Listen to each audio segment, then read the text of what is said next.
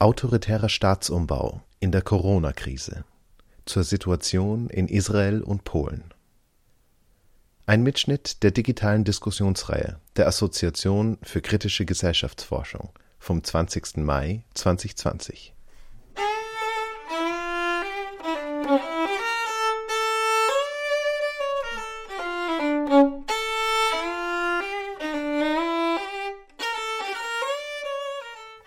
Rechtspopulistische Politiker machen gerne mit Angst Politik. In Zeiten der Corona-Krise findet diese Politik mit der Angst eine neue Anwendung und Gestalt.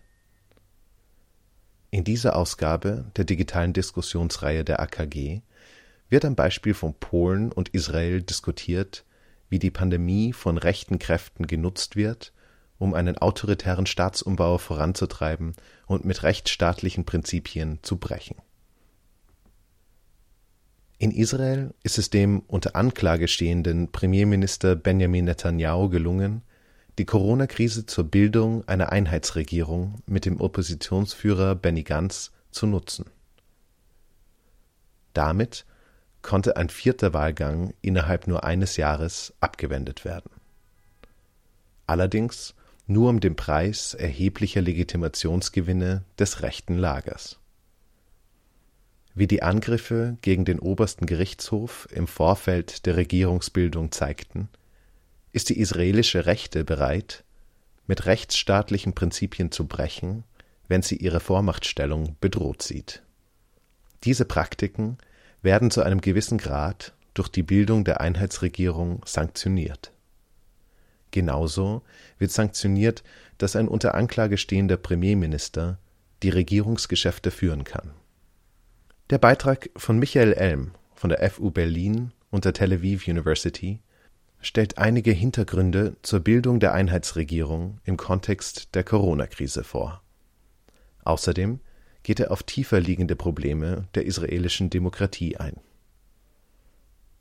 In Polen nutzt die rechte Regierung die Pandemie, um ihre Macht weiter zu festigen und jegliche politische Opposition zu marginalisieren.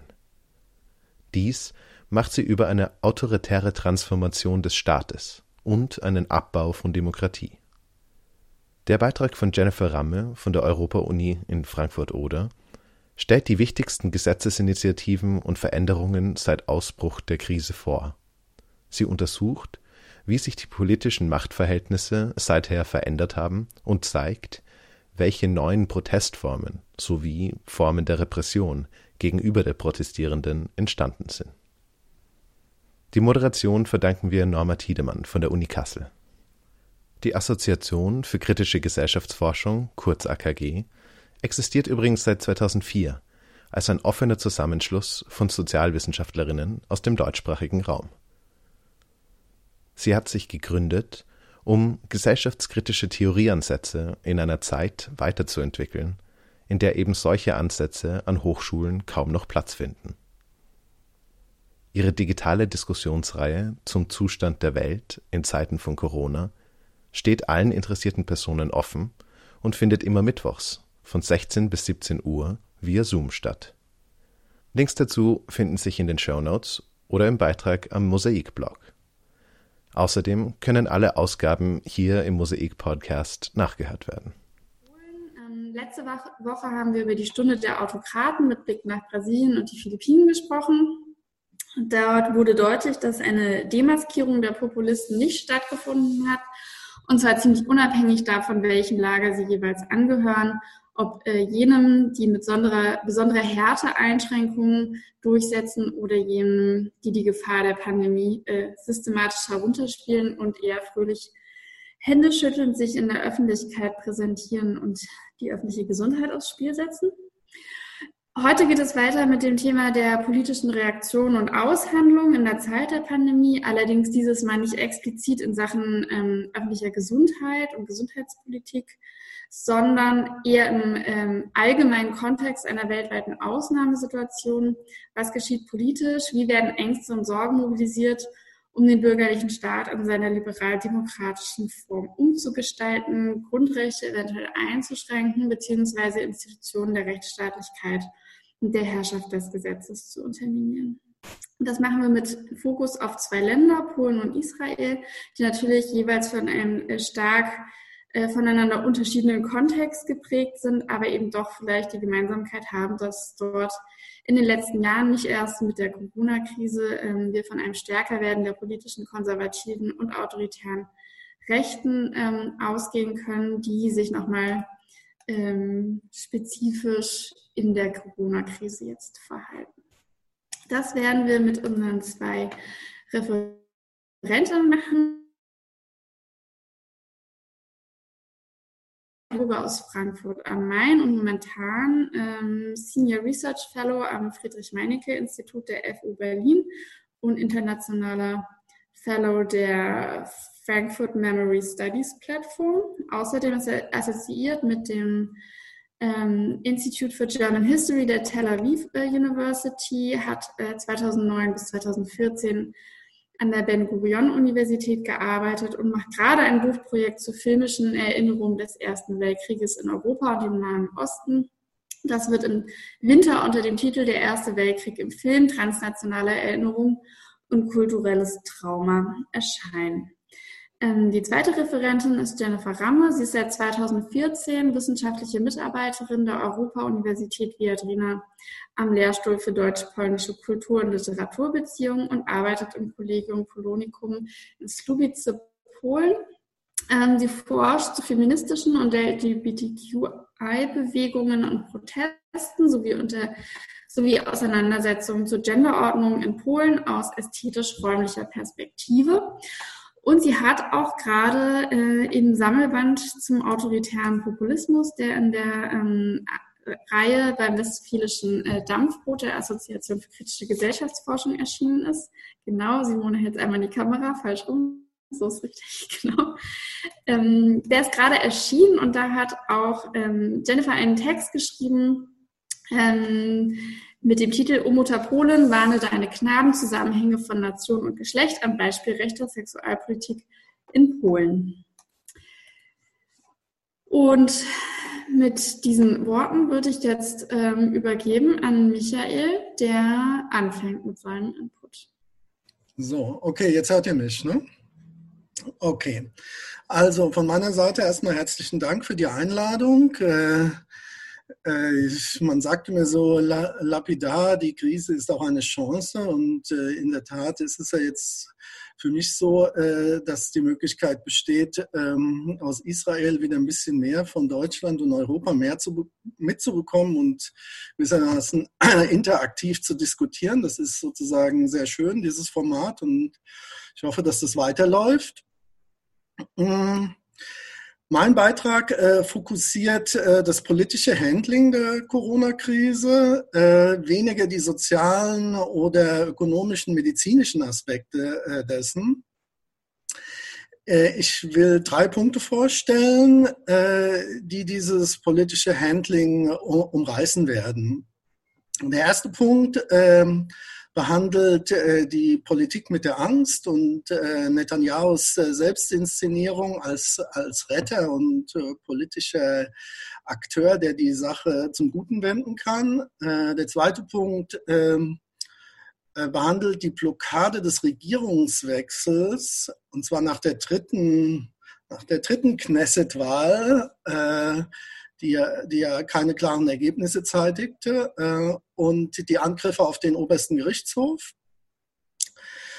Der dritte Punkt äh, schließlich äh, fokussiert die Bildung der Einheitsregierung und, die, und damit einhergehende Elemente eines autoritären Staatsumbaus in Israel, der gleichzeitig noch mit einem kleinen Ausblick verbunden wird. Gut, also zum ersten Punkt. Ich glaube, der lässt sich relativ äh, kurz umreißen. Ähm, äh, Netanyahu hat, äh, wie viele andere Staatsoberhäupter auch, äh, diese Krise natürlich genutzt, um sich selbst medial in Szene zu setzen. Er hat vielleicht anders als andere sehr früh die Gefahren erkannt und hat auch äh, tatsächlich wesentlich dazu beigetragen, dass die Folgen die medizinischen, gesundheitlichen Folgen der Krise in Israel relativ äh, beschränkt blieben. Und äh, das hing damit, dass er eben Einreisestopp und so weiter verhängt hat. äh, zu einem bestimmten Zeitpunkt hat er dann natürlich, oder, oder es gehört einfach auch zum Politikstil von Netanyahu, äh, äh, mit Ängsten, Ängste eher zu überhöhen oder sie stärker zu machen, um sich eben selbst ähm, dann als äh, der Retter inszenieren zu können. Die, die Vergleiche zum Sechstagekrieg, äh, zu, zum Holocaust und so weiter äh, haben das äh, klar gemacht. Ähm, ich glaube, als es dann äh, zu dem Zeitpunkt am März, als es äh, gewissermaßen Neuwahlen gab und ähm, klar wurde, dass wieder keine Mehrheit für das rechte Lager besteht, Netanyahu auch die Chance erkannt hat, jetzt diese, ähm, diese Bedrohung äh, zur Bildung einer Einheitsregierung nutzen zu können, beziehungsweise äh, die Opposition so unter Druck zu setzen, dass sie trotz äh, der bestehenden Anklage gegen ihn äh, zu einem Bündnis einlenken würde. Äh, das hat er, glaube ich, sehr gut erkannt und hat äh, eben äh, die und, und hat auch dieses, ähm, diese äh, Gefahraspekte immer wieder betont, dass man das jetzt machen muss. Mm. Das bringt mich im Grunde schon äh, zu dem zweiten Punkt, nämlich äh, also äh, was genau an, an diesem Zeitpunkt passiert ist, als es kurzzeitig ja so aussah, als sollte äh, die Opposition unter dem Oppositionsführer Benny Gantz von Kachol Laban, also Blau-Weiß, die, äh, die Regierung ähm, vielleicht nicht stellen, aber zumindest ein Gesetz erlassen, das dazu führt, dass äh, angeklagte Ministerpräsidenten nicht mehr antreten dürfen zur Wahl, was dazu geführt hätte, dass es im Falle einer vierten Wahl, die absehbar war, Netanyahu aus dem politischen Spiel draußen gewesen wäre.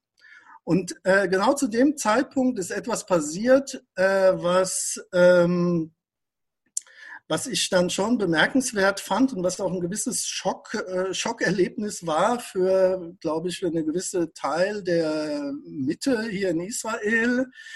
Äh, nämlich es kam erstmal dazu, dass äh, die, äh, der Regierungswechsel, der durch den Knesset-Sprecher stattfindet, das war seinerzeit Juli Edelstein, blockiert wurde. Das heißt, äh, das, was normalerweise in einer Demokratie geschieht, nämlich dass ein, eine, sozusagen die Regierungsgewalt übergeben wird, wurde blockiert von der Rechten. Ähm, und äh, infolgedessen äh, hat die Opposition den obersten Gerichtshof angerufen äh, und, äh, und äh, Einspruch erhoben gegen äh, diese Blockade. Der oberste Gerichtshof hat auch sofort reagiert und äh, gesagt, äh, so nicht. Was jetzt passiert ist, war auch nochmal eine Zuspitzung. Äh, dann, was darauf folgte, war nämlich, dass der amtierende Justizminister Amir Ohana gesagt hat, man könne diesen, äh, man, oder man solle diesen ähm, Beschluss des obersten Gerichtshofs äh, sich dem widersetzen oder ihn einfach ignorieren. Äh, dass jetzt der Justizminister zu solchen Sachen aufruft, er hat dann schon, also und, und auch natürlich unter Stillschweigen von Netanyahu, ja, es, äh, ähm, hat dazu geführt, dass dann irgendwie auch so ein bisschen sowas wie eine Putschstimmung in der Luft lag. Ja, also die Blockade von Regierungsgewalt, äh, Infragestellung äh, des äh, Beschlüsse des obersten Gerichtshofs. Nichtsdestotrotz sah es kurzzeitig so aus, als würde Benny Gantz und dieses Bündnis von Kachol Laman den Weg weitergehen. Äh, und äh, dann, wie einige von euch sicher wissen, oder äh, kam es dann eben zu einem Umdenken, Umschwenken bei eben diesem Oppositionsführer, der dann äh, eben sich doch auf ein Bündnis äh, mit Netanyahu eingelassen hat. Als positives Argument dafür kann man anführen vielleicht, dass natürlich eine vierte Wahl, niemand wollte eine vierte Wahl. Äh, es wäre eine Situation entstanden, in der Netanyahu weiter die Regierungsgeschäfte geführt hätte. Niemand weiß genau, was dann, was dann eigentlich passiert wäre. Also es, es war wirklich keine gute Situation. Anyway, es kam zum Einschwenken und eben zur Bildung dieser Einheitsregierung, was jetzt schon mein letzter Punkt ist. Ähm, und ähm, innerhalb dieses Einschwenkens fand natürlich eine Legitimierung, ja, also diese Praktiken statt. Ja, man hat irgendwie damit anerkannt, dass Netanyahu weiterhin der äh, legitime äh, Ministerpräsident ist die, und diese Praktiken, die damit einhergingen, äh, damit ins, insgeheim auch, äh, nicht insgeheim, also sondern, ähm, sondern eigentlich ganz offen äh, abgesegnet. Bei der Bildung der Einheitsregierung muss man jetzt auch noch mal dazu sagen, ist dann, ist dann etwas passiert, was jetzt beispielsweise dieser Juli Edelstein, ja, also der ehemalige Knesset-Sprecher, wurde jetzt mit dem Amt äh, des Gesundheitsministers versehen. Also entgegen, sagen wir mal, dem, was man vielleicht erwarten würde, dass solche Verhaltensweisen irgendwie sanktioniert werden, ist genau das Gegenteil passiert. Äh, sie wurden belohnt. Und Amir Ohana äh, ist Minister für Public Security, was auch immer das sein mag. Äh, die gesamte Bildung der, dieser neuen äh, Regierung hat eine große Diversifizierung der Minister mit sich gebracht die wiederum dazu führt, dass durch die Ausdünnung der politischen Macht der einzelnen Ministerien Netanyahu eigentlich noch fester im Sattel sitzt, weil gewissermaßen ihm auch aus den eigenen Reihen kaum Konkurrenz erwachsen kann. Ähm, so viel vielleicht erstmal dazu. Also das waren sozusagen die, die, die Hauptpunkte. Ich möchte aber, wenn ich die Gelegenheit noch habe, als Ausblick, Ausblick äh, sagen, weil es gab auch innerhalb, ähm, es gab ein weiteres neues Phänomen, ähm, nämlich ähm, die äh, sogenannte Joint List, ein Bündnis verschiedener äh, ähm, palästinensischer Israelis, die äh, die Regierungsbildung unter ganz unterstützt haben. Das war histor das kann man fast historisch nennen. Das heißt, äh, die arabischen oder palästinensischen Israelis haben sich für äh, eine andere Zusammenarbeit mit anderen äh, zionistischen Parteien ausgesprochen und damit eine Politikbereitschaft signalisiert, die so bisher noch nicht da war. Und in der Corona-Krise wurden äh, diese, die ähm, palästinensischen Israelis, von denen äh, sehr viele im äh, Gesundheitssektor arbeiten, also etwa 30 Prozent von äh, in den, in den Apotheken, Ärzten, äh, medizinisches Personal wurde sozusagen ganz anders wahrgenommen. Das heißt, es kam hier zu einem äh, gewissen Perspektivwechsel auf diese sonst doch manchmal auch sehr angefeindete Minorität. So, äh, politisch äh, geht äh, damit einher, dass äh, es mittlerweile auch Gespräche gibt äh, zwischen eben dieser Joint List, die von Ayman Ude angeführt wird, ein recht pragmatischer und auch charismatischer äh, Politiker, und es eben äh, vielleicht auch in Zukunft äh, Bündnisse vorstellbar werden mit äh, Mitte-Links-Parteien im israelischen Parteienspektrum. Das war es erstmal von meiner Seite. Ich glaube, ich bin in der Zeit geblieben.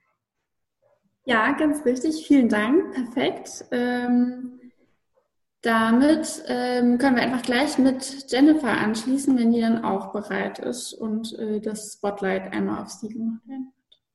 Okay, jetzt wurde ich zugelassen. Äh, ich wollte mich auch nochmal für die Einladung bedanken. Ähm, genau, ich habe es ein bisschen bereut, dass ich bei den Sitzungen nicht mitmachen kann, aber das ist sozusagen Gremientag. wir haben eine Sitzung nach der anderen.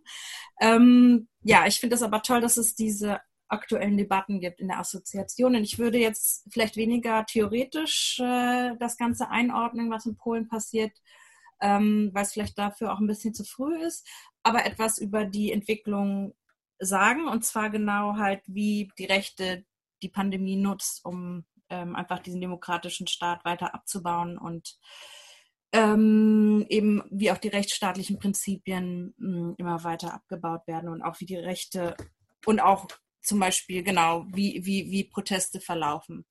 Ähm, und was zu beobachten ist, ist eine Beschleunigung von Ereignissen, ähm, die sehr schwer zu folgen sind. Ähm, eigentlich muss man jeden Tag gucken, was passiert, weil jeden Tag ähm, einfach neue Ereignisse sind und es gibt auch ein ziemliches Chaos und eine Intransparenz. Äh, das ist vielleicht auch nochmal vorab zu sagen. Ähm, und jetzt zu der Corona-Pandemie in Polen ähm, würde ich nochmal ganz kurz sagen, es gibt in Polen insgesamt zehnmal weniger Fälle als in Deutschland. Es gibt aber vergleichsweise viel weniger Tests. Also es sind ca. 20.000 pro Tag und es gibt keine Angaben über die Reproduktionszahl. Und von Anfang an ähm, ist es eigentlich so, dass man sagen kann, dass es eine ziemlich große Dunkelziffer gab äh, und so die Behauptung ein bisschen verbreitet wurde, dass das halt kein äh, polnisches äh, Problem ist für lange Zeit. Und der erste Fall, der bekannt war, der wurde, das war im März, äh, und das war jemand, der aus äh, Deutschland eingereist wurde. Und danach hat die Regierung eigentlich sehr schnell Maßnahmen äh, angenommen. Also schon sechs Tage da, danach wurden alle Massenveranstaltungen abgesagt und ähm, und Polen war auch eines der ersten Länder, das die Grenzen geschlossen hat. Und das finde ich auch äh, interessant, ähm, weil das war vielleicht schon elf Tage danach, ähm, weil das vielleicht auch einer der Haupt, äh, also das, das ist halt die Corona-Krise auch mit einer nationalen Abgrenzung einhergeht. Ähm, als andere Reaktion, das waren eben Krisenschirme, ein bisschen ähnlich wie in Deutschland, auch finanzielle Hilf Hilfen. Aber was vielleicht wichtig ist und was viel debattiert wurde in Polen, ist, dass kein Katastrophenfall eingerufen wurde, sondern ein Gesetz zu Epidemien benutzt wurde und der Ministerrat per ähm, und der Ministerrat sozusagen per Dekret, äh, per Anweisung bestimmte Gesetze verabschiedet. Ähm, und, ähm, und der Unterschied zu dem Katastrophenfall und dem Gesetz zu Epidemien ist, dass beim Katastrophenfall müsste alle 30 Tage darüber abgestimmt werden, ob das verlängert wird oder nicht. Und bei diesem Epidemien, Epidemiengesetz ist eine bestimmte Willkürlichkeit, ähm, also wie diese Entscheidungen überhaupt getroffen werden. Und in Polen sind diese Gesetze viel restriktiver als in Deutschland. Also beispielsweise eben mit der Quarantäne. Es gibt in Subice äh, beispielsweise, wo ich arbeite, wurde das, gibt es halt so, Menschen werden halt zwei Wochen in diesen Quarantänen gehalten. Ich würde nicht sagen, das ist ein Gefängnis, aber es geht schon ein bisschen in die Richtung, weil man darf diese Orte nicht verlassen. Und ähm, ähm, genau, und es gibt, gab eine ziemliche Einschränkung von Bürgerrechten. Manchmal sind das so absurde absurde Rechte, wie zum Beispiel, dass man den Wald nicht betreten darf, aber Jäger dürfen den Wald betreten. Aber es wurde auch das Versammlungsrecht einge eingeschränkt unter anderem oder Menschen, die nicht volljährig waren, minderjährig waren, durften ohne Vormund das Haus nicht verlassen. Und jetzt wurden diese Einschränkungen teilweise wieder aufgehoben, aber interessanterweise zum Beispiel ist es erlaubt, an einer Messe teilzunehmen. Die Teilnahme an politischen Versammlungen ist aber weiterhin untersagt. Also da gibt es, oder es ist jetzt inzwischen erlaubt, in Geschäfte zu gehen, aber trotzdem werden politische Versammlungen untersagt. Ähm, und der Unterschied zum Katastrophenfall wäre, dass wenn, wenn der Katastrophenfall eingerufen würde, wäre es nicht erlaubt, eine Referendum oder eine Wahl stattfinden zu lassen. Und in, jetzt sollte es ja Präsidentschaftswahlen geben in Polen. Ähm, ähm, im April und äh, da gab's, war ziemlich, ich weiß nicht, ob ich das jetzt detailliert erzählen kann, ob wir dafür die Zeit haben. Ähm, genau, jetzt ist die Rechtslage sehr schwierig, weil äh, die Regierung hat versucht, diese äh, Präsidentschaftswahlen trotzdem durchzuführen, weil natürlich, äh, wie das auch viele Untersuchungen gezeigt haben, ähm, jetzt die Unterstützung der Regierung wegen der Krise viel größer ist und die Regierung will das nutzen, um halt Duda als Präsidenten wieder bestätigen zu lassen. Und ähm, ähm, letztendlich, äh, genau, wurde die Wahlkommission, die lokalen Wahlkommissionen haben sich geweigert, das durchzuführen. Dann wurde die Wahlkommission entrechtet. Dann äh, sollte die Post diese Wahlen durchführen. Und ähm, es wurden verschiedene Verordnungen verabschiedet, die aber letztendlich nicht gesetzeskonform sind.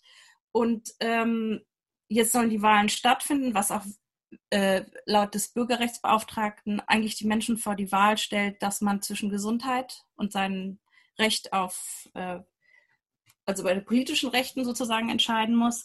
Aber die Rechtslage ist so gerade unklar und eigentlich ist alles jetzt rechtswidrig, dass es eigentlich nach, nach der Verfassung müssten die Wahlen, hätten die Wahlen stattfinden müssen. Und sie haben aber nicht stattgefunden. Also eigentlich ist jetzt gerade Polen in so einem rechtsleeren Raum, was würde ich sagen, was dann eigentlich schon so die letzt, einer der letzten Etappen des Demokratieabbaus ist. Und ich finde es eigentlich auch seltsam, dass so wenig in Deutschland darüber gesprochen wird, weil es ein Nachbarland ist. Und die Situation ist jetzt wirklich sehr, sehr prekär, weil die Opposition, weil die Gesetzeslage so ist, es gibt überhaupt keine Entscheidung. Keiner weiß, wann finden diese Wahlen statt. Die Opposition weiß nicht, wann sie, ob sie ihre Kandidaten aufstellen kann oder neu aufstellen kann, ob sie jetzt Wahlwerbung machen dürfen oder nicht, ähm, ob sie Stimmen äh, Unterschriften sammeln sollen oder nicht, ist alles total unklar. Und, ähm, und letztendlich ist, gibt es auch eine Angst, dass dann eben die Kandidaten der Opposition als ähm, nicht legitim erklärt werden und so weiter. Äh, so, das wäre das eine. Das sind eben diese Wahlen. Das ähm, ähm, genau. Und das, das ist dann auch nochmal ganz. Und dann wollte ich auch nochmal was ganz kurz sagen zu den Reaktionen eben auf diese Corona.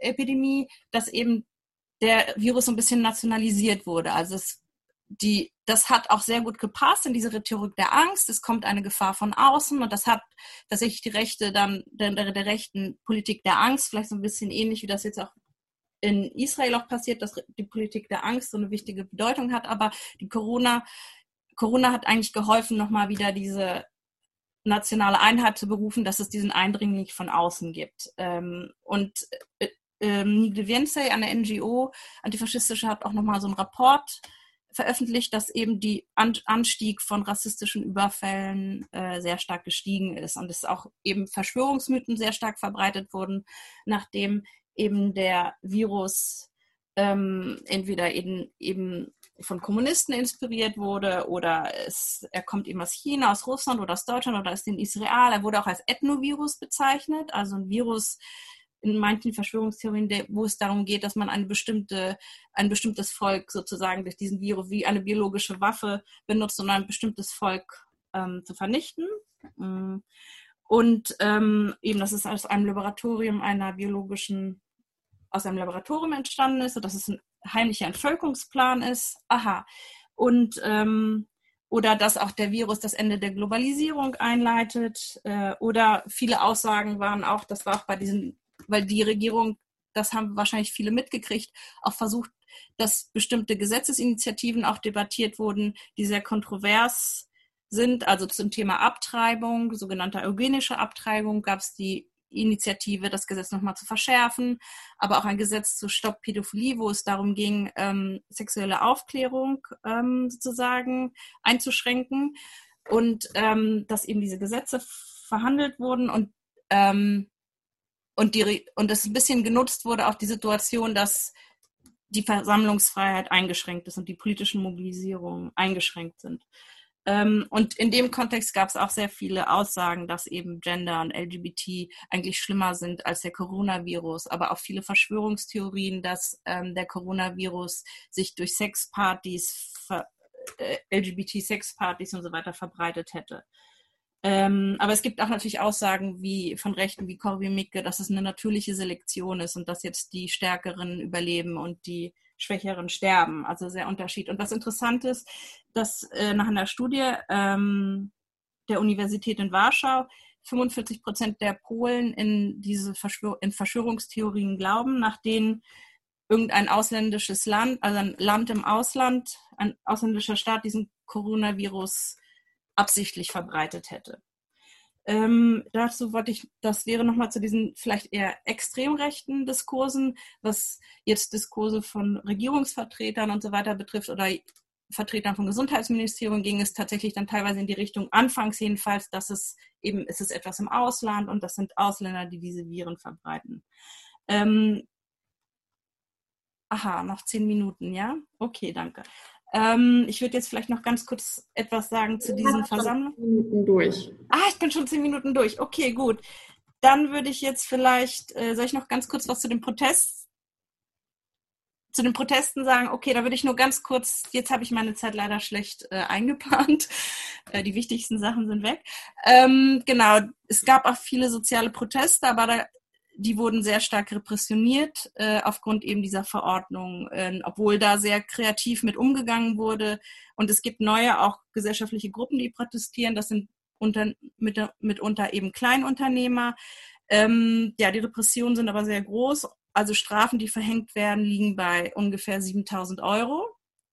Ähm, ja, das würde ich jetzt vielleicht einfach zum am Ende, jetzt nochmal zum Ende sagen, ganz kurz. Ähm, äh, genau, dass eigentlich, dass, dass eben eine Nationalisierung des Virus erfolgt, der eben wie so ein Ethnovirus ein bisschen bezeichnet, aber dass eben auch der Corona-Pandemie teilweise so ein Traumfall ist, vielleicht auch für die Regierung, um bestimmte Gesetzesänderungen durchzu und diese die Demokrat Demokratie weiter einzuschränken.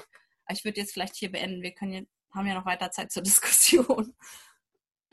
Okay, vielen, vielen Dank euch beiden ähm, für die beiden äh, äh, Einblicke in die innenpolitische Lage in, in Israel und Polen. Manches davon hat man ja vielleicht weil vieles sehr aktuell ist, äh, in den letzten Tagen auch in den Nachrichten gehört und gelesen. Aber es war natürlich äh, sinnvoll, nochmal eine Einschätzung von euch zu hören. Wir würden euch jetzt in zehn Minuten Murmelrunden äh, entlassen. Da ist wieder ähm, die Bitte, dass ihr euer Video anschaltet, mit den Murmelrunden, aber ein paar hat gegeben und die haben äh, auch hoffentlich angeregt diskutiert. Es gibt zumindest ein paar Fragen, äh, die im Google Doc gelandet sind und äh, die würde ich jetzt einfach mal an äh, Jennifer und Michael weitergeben. Vielleicht können wir mit einer anfangen. Ihr habt ja beide ähm, sehr plastisch beschrieben, wie so eine ähm, Usurpation irgendwie der Regierenden des gesamten politischen Raumes stattfindet und gar kein Platz mehr für großartige Opposition oder Alternativen ist. Ähm, aber die Frage, die hier noch auftauchte, ist, äh, wie wirkt sich eigentlich die aktuelle ähm, Pandemiebekämpfungssituation sozial und ökonomisch aus? Also ähm, und wie steht das dann vielleicht auch im Zusammenhang mit dem, was äh, sich innenpolitisch ergibt? Äh, ihr könnt euch jetzt aussuchen, wer anfangen möchte. Vielleicht Jennifer. Mhm.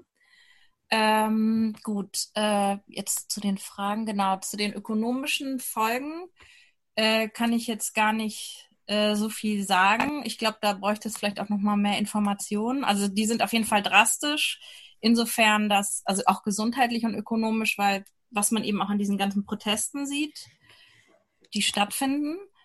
Ähm, aber ich würde noch mal ganz kurz, welche Fragen gibt es hier? Ich gucke gerade. Ähm,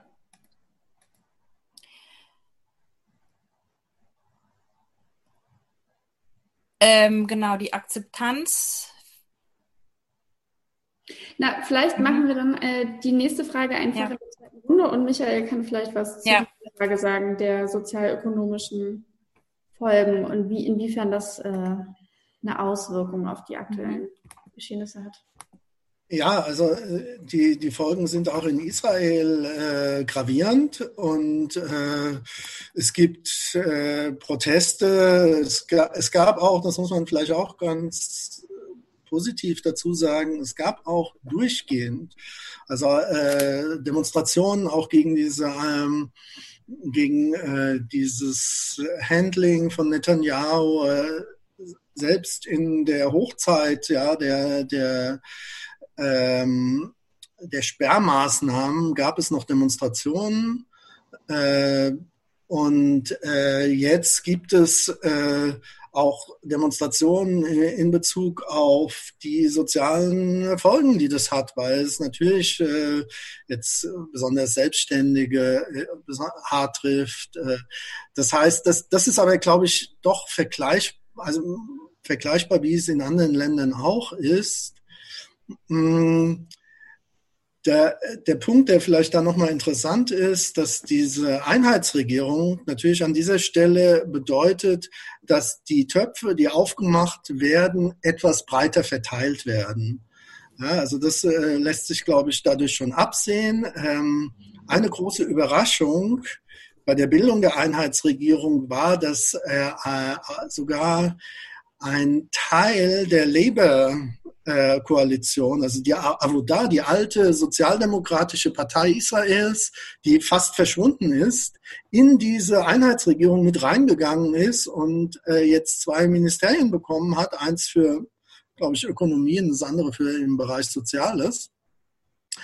Das war auch wiederum, muss man sagen, sehr smart von Netanyahu. Die ganze, also diese ganze Bildung dieser Einheitsregierung äh, läuft natürlich darauf hinaus, dass tatsächlich auch die politische Last, die jetzt irgendwie äh, absehbar ist durch die gravierenden ökonomischen Folgen, verteilt wird. Ja? Und äh, irgendwann wird dann auch das Blame Game, äh, Blame Game anfangen. Ja? Und äh, wenn diese Einheitsregierung nicht mehr so attraktiv ist, äh, irgendwelche Schuldigen gesucht, warum es jetzt wirtschaftlich nicht wieder bergauf geht und so weiter und so fort.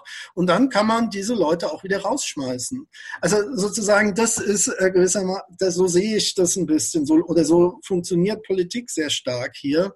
Und ähm, das ähm, äh, ist das, was ich erwarte. Die, die Folgen sind gravierend und äh, es gibt wie überall, also wie überall Rettungen, also Pakete, aber die sind nicht ausreichend äh, und so weiter.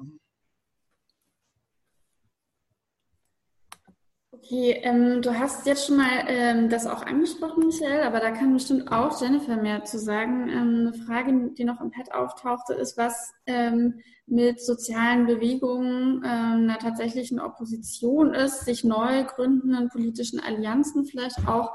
Ähm, du hast Demonstrationen in Israel angesprochen. Was sind das für Demonstrationen? Aus welcher Ecke kommen die? Ähm, was ist da der Fokus?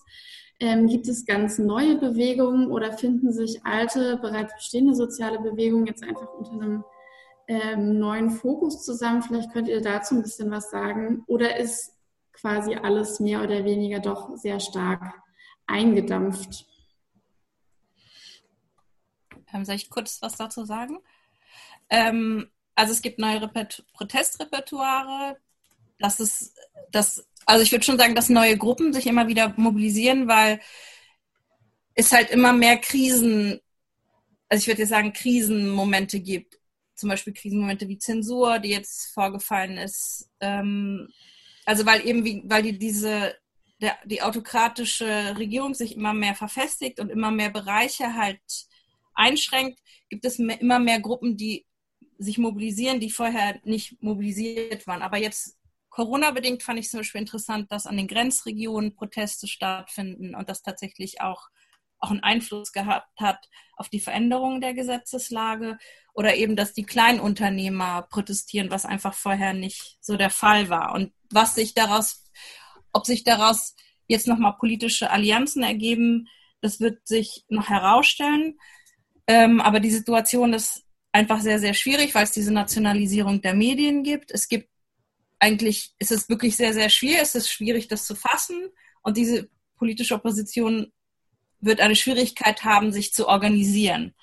Und ähm, aber es wird, werden verschiedene Bereiche benutzt. Das heißt, vieles hat sich in die sozialen Medien verlagert oder auf YouTube. Es gibt jetzt zum Beispiel sowas wie 16 Hot Challenge. Da hat der Präsident gerappt.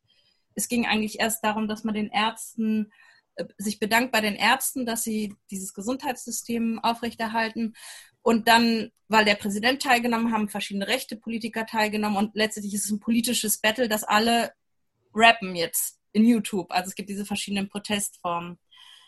Ähm, aber genau, es gab auch verschiedene Gesetze wie ein Informationsrecht, wurde zum Beispiel auch eingeschränkt, dass die Ärzte durften nicht darüber sprechen, wie viele Fälle es gibt. Also ich kann mir schon vorstellen, vielleicht ein Pluspunkt, der rauskommen konnte, dass viele jetzt wirklich merken, wie autoritär das, der Staat schon geworden ist ähm, und eben, dass es diese Zensur, Zensur auch teilweise schon gibt. Da wurde so ein Lied letztens aus der Liste der Charts genommen, was die Hörer sich aus äh, sozusagen gewählt hatten, das gewonnen hat. Also es gibt immer so eine Verdichtung von solchen Situationen, wo es schon zu so einem Unmut kommen könnte.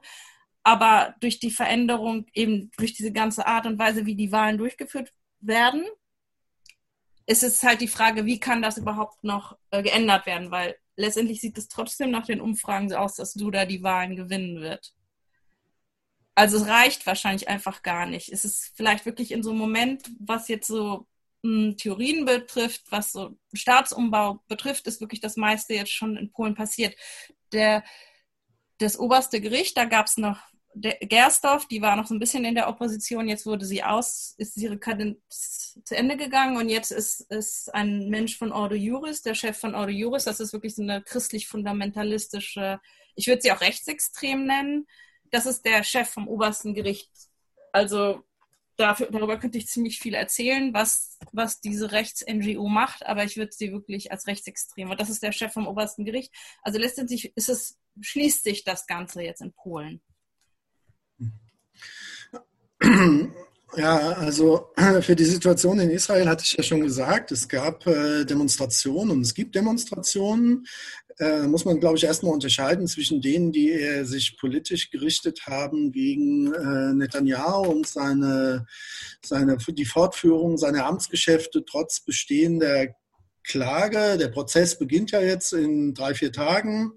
Die Corona-Krise hat dazu geführt, dass Netanyahu äh, beziehungsweise dieser von mir schon benannte äh, Amir Ohana äh, die Gerichte für zwei Monate zugemacht hat. Das heißt, äh, der, der ganze Gerichtsprozess von Netanyahu wurde vertagt. Äh, dagegen gab es Proteste. Äh, also ich würde sagen, es gibt einerseits diese politischen Proteste, die sind war, äh, durchgängig gewesen und die finden auch jetzt noch statt. Und es gibt eben sozial-ökonomische Proteste, äh, die, äh, von denen ich aber, glaube ich, jetzt nicht so sehe, dass die ein Potenzial haben, sich äh, politisch zu manifestieren langfristig, weil es eben ja zu dieser Einheitsregierung gekommen ist. Also wenn das jetzt gewissermaßen noch eine stärkere sagen wir mal, wenn, wenn jetzt das andere Programm stattgefunden hätte und, und Netanyahu äh, mit seinem äh, rechtsreligiösen Bündnis weiterhin an der Macht geblieben wäre und die die Pfründe sozusagen einseitig verteilt hätten, dann hätte das vielleicht nochmal ein anderes Potenzial entwickelt, aber das sehe ich gar nicht. So, das wird, glaube ich, nicht passieren und von daher ist das politische Potenzial äh, gering. ähm, ähm, ja, eine Sache, die ich an der Stelle vielleicht noch ergänzen kann, weil ich hatte, die Frage ist auch immer, was, was ist mit der Linken? Ja? Und äh, ich hatte mir im Vorfeld überlegt, ja, was, wie, wie sage ich, ist die, ist die Linke in einer Krise? Und dann habe ich irgendwie gemerkt, nee, die Linke sind nicht in einer Krise, die Linke ist zerschlagen. Ja? Also die israelische Linke ist, äh, äh war ja nur noch, äh, also vertreten, jetzt sagen wir mal in Form von Meretz, einer links, kleinen linksliberalen Partei, und äh, der Avoda, der Arbeiterpartei, die alte äh, Arbeiterpartei, die gewissermaßen die zionistische Gründungspartei ist, beide mussten zusammengehen in diesem dritten Wahlgang, damit sie überhaupt noch über die äh, äh, Sperrklausel kommen konnten. Jedenfalls war das ihre Einschätzung, vielleicht war das auch ein Fehler. Und äh, sie sind jetzt durch, vor allen Dingen, weil die Avoda sich eben an dieser Einheitspartei be, be, äh, beteiligt, eigentlich auch politisch am Ende. Also jetzt äh, dadurch, dass äh, diese, die Leute jetzt diese Ministerien annehmen, legitimieren sie natürlich auch letztlich die Regierungspolitik Netanyahus und dass er weitermacht. Das ist sozusagen Teil der Preis dessen, dass sie da jetzt mitmachen. Meine Einschätzung ist, dass sie eigentlich am Ende sind und dass die israelische Linke sich ein Stück weit neu erfinden muss. Und ich hatte angesprochen, da gibt es eben diese Überlegungen mit, mit dieser Joint List was äh, zusammenzugehen. Es gibt noch diese Mitte von, von Yeshatit, äh, die irgendwie eine gewisse Liberalität hat. Also ähm, positiv kann man vermelden, die israelische Gesellschaft, die Zivilgesellschaft ist sehr vital. Da kann vieles passieren, was man jetzt noch nicht äh, sieht. Das kann in ein paar Monaten ganz anders aussehen. Also das muss man positiv vermerken. Aber die derzeitige Situation ist äh, ziemlich desaströs für die Linke. Vielleicht machen wir noch ähm, eine letzte Frage jeweils an euch. Jennifer, ähm, für dich stehen da quasi noch äh, spezifische Fragen drin über den äh, dominanten Diskurs, den es gibt über das Coronavirus. Du hast es ja schon angesprochen, das ist irgendwie eine ethnisierende ähm, Art und Weise des darüber Sprechens ist und es eine ganze Menge Verschwörungsideologien kursieren. Vielleicht kannst du mal sagen, aus welcher Ecke das kommt, gegen wen richtet sich das auch und wie verhält sich die Regierung selber vielleicht in der Verbreitung solcher Diskurse? Ähm, also das ist sehr unterschiedlich. Das hängt tatsächlich von den Akteuren ab. Also das, da werden wirklich sehr unterschiedliche Theorien verbreitet. Ähm, also wie gesagt, einerseits zum Beispiel so Theorien, dass, dass das vielleicht auch nicht schlecht ist, dass sich dadurch das Erbgut verbessert und die Schwächeren halt sterben im Falle so, von so einem Virus. Aber bei diesem Ethnovirus äh, wurden zum Beispiel bestimmte Gruppen, wir sprechen jetzt eigentlich, diese Verschwörungstheorien sind mehr verbreitet in so einem rechtsextremistischen und religiös-fundamentalistischen Milieu. Aber eben ist es jetzt kein marginales Milieu. Ich würde schon sagen, dass diese, dass es ein sehr, sehr breites Milieu ist mit sehr verschiedenen Akteuren. Und jetzt so als Feindbilder, diese Feindbilder werden jetzt zum Beispiel genau Israelis, die Masonerie, Globalisten genannt oder auch Roma, äh, natürlich Chinesen, ähm, ja, und eben LGBT ähm, also da gibt es irgendwie verschiedene Feinde. Es sind eigentlich die gleichen Feinde, die auch sonst in den politischen Diskursen vorkommen. Äh, nur jetzt wird das halt nochmal mit Corona in Verbindung gesetzt, dass es dann auch die Gruppen sind, die dann diesen Virus äh, verbreiten. Und damit einher, ich würde auch sagen, dass ich finde, diese Diskurse eben, dann haben wir auch noch die Situation, wer ist krank, wer verbreitet den Virus, dass die Menschen eben in diese Quarantäne gesteckt werden und diese Quarantänemaßnahmen doch schon ziemlich hart sind äh, oder auch eine App vorbereitet wird. Das gibt es in Deutschland auch, aber die Frage ist, was, was passiert damit noch? Und was die Regierung betrifft, hat sich das auch ein bisschen entwickelt. Eben am Anfang war das insbesondere so, dass eben immer davon gesprochen wurde, dass man sich nur anstecken kann. Also genau, dass das irgendwie Chinesen sind, die das verbreiten, aber so ein bisschen nicht wahrgenommen wurde, dass das vielleicht auch jemand einfach, dass man nicht Chinese sein muss, um diesen Virus äh, sozusagen zu bekommen. Also ähm, der, der, die gleiche Art von Irrationalismus, die man wahrscheinlich gerade überall leider ähm, mhm. in äh, Online-Medien, aber eben auch auf der Straße sieht. Ähm, okay, und dann vielleicht noch, äh, Michael, an dich war noch eine Frage, also ich, die ist zwar an beide gerichtet, aber vielleicht macht sie da nochmal besonders äh, Sinn bei einer so großen, so, so umfangreichen Einheitsregierung, die da jetzt gegründet wurde von ähm, politischen Kräften, die vorher nicht zusammengehen wollten. Welche Brüche und Konfliktlinien würdest du da aber trotzdem sehen, die in der Zukunft ähm, das Ganze relativ schnell vielleicht auch auseinanderbrechen lassen könnten? Oder ist das ähm, wieder alle Erwartungen ziemlich stabil? Mhm. Ja, also es wurde in der Presse ja auch als Misstrauenskoalition bezeichnet und ich glaube, das trifft es tatsächlich auch am besten. Also Netanyahu und Gantz haben versucht, sich wechselseitig juristische Fußfesseln anzulegen, weil niemand dem anderen traut und man sich auch eigentlich nicht leiden kann. Ähm, äh, also es ist eine Misstrauenskoalition, die eben äh, oder als äh, äh One-Time-Usage äh, beschrieben wird, ja, also sozusagen eine, eine äh, eben genau auf diese Situation äh, zugeschnitten ist und sobald die Situation vorbei ist, äh, beziehungsweise sobald der Nutzen für, ein, für man muss sagen, Netanyahu äh, vorbei ist, ist es mehr als wahrscheinlich, dass er dieses Bündnis auflösen wird. Ähm, da, also von daher, die, die, die Spaltungslinien sind mehr als klar. Es gibt jetzt äh, gibt zahlreiche Anlässe, die äh, jetzt im Juli steht schon diese Frage mit äh, Annexion von Teilen der Westbank an. Äh, da kann man jetzt spekulieren, wie ernst hat äh, Netanyahu das gemeint mit der Annexion? War das nur ein Wahlkampf? Ähm, Thema für ihn, weil er versucht hat, eben seine rechte Wählerschaft äh, zu mobilisieren. Äh, das ist jetzt alles ein bisschen spekulativ. Also Bruchlinien gibt es da, wenn er, meine Einschätzung ist, ähm, dass es eben äh, dann sich auflösen wird, wenn es tatsächlich äh, Netanyahu nicht mehr dient.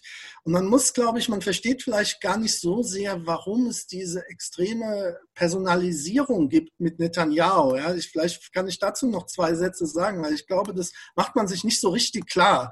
Die politische Differenz zwischen äh, Kachol Lavan, also diesen der Opposition und und dem Likud, also der Partei Netanyahu's, ist total gering. Ja? Also die haben keine, da gibt es keine politischen großen Differenzen. Die könnten, hätten jederzeit schon nach dem ersten Wahlgang zusammengehen können.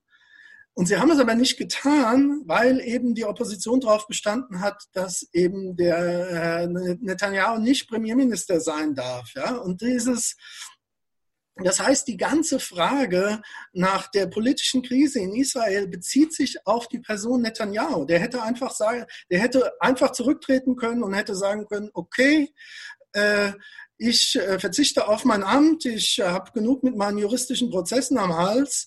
Äh, und politisch wird sich gar nicht so viel ändern, weil die Opposition jetzt keine, das sind keine linken Terroristen, ja, also sozusagen, das sind äh, Generäle, die irgendwie stramm Mitte rechts sind. Und äh, das ist aber nicht geschehen und Netanyahu hat diese Fixierung, diese personale Fixierung dadurch geschaffen, ja, auf sich und ähm, die muss man auch erstmal verstehen, weil man hätte ja jetzt sagen können, okay, warum, warum kriegt er dann trotzdem immer noch so viele Stimmen? Ja, also wenn es sozusagen so eine eindeutige Fixierung auf seine Person gibt, die gar keinen politischen Inhalt hat. Und das ist, glaube ich, eine ganz interessante Frage, wenn wir es jetzt nochmal auf diese allgemeine rechtspopulistische äh, Diskussion beziehen weil sich meines Erachtens darin äh, so etwas äußert wie diese Fixierung auf eine Anführerfigur, ja, die in der Lage ist, Probleme zu lösen, die alle anderen nicht lösen können. Und das hat Netanyahu geschafft, für einen Teil der Bevölkerung zu repräsentieren. Daher meines Erachtens diese Fixierung auf, also die, die, die Frage ist, müsste man jetzt noch könnte man noch viel detaillierter beantworten, aber das ist die kurze Antwort darauf, warum es zu dieser extremen Polarisierung, äh, Personalisierung der Politik in, in Israel gekommen ist. Und äh, es die Netanyahu nicht gewählt wurde, weil er angeklagt, also nicht gewählt wurde, trotzdem, dass er angeklagt ist, sondern weil er angeklagt wurde. Er repräsentiert für seine Wählerschaft in gewisser Weise auch eine, wie soll man sagen, etwas Antisystemisches, ja. Und das ist gewissermaßen das, was man als Hintergrund verstehen muss, um diese ganze komische Personalisierung zu verstehen. Sorry, wenn ich jetzt ein bisschen abgeschweift bin. Äh, nee, das waren nochmal sehr interessante Thesen zum Schluss, äh, die wir jetzt äh, leider alle mitnehmen müssen und mit äh, Kolleginnen oder MitbewohnerInnen besprechen.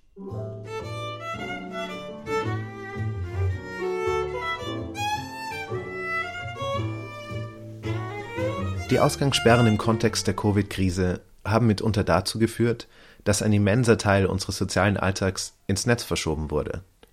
Vorträge, Buchvorstellungen, Diskussionsrunden können nicht mehr in gewohnten Sesselkreisen oder vergleichbaren Formaten stattfinden. Digitale Ressourcen sind aber nicht gleich verteilt. Vielen fehlt Wissen, Unterstützung oder schier das Geld für Hosting. Der Mosaik Podcast will deshalb ein solidarisches Angebot an andere linken Gruppen oder Organisationen richten.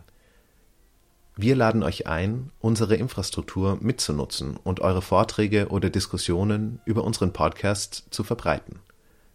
Schreibt uns auf podcast at mosaik-blog.at.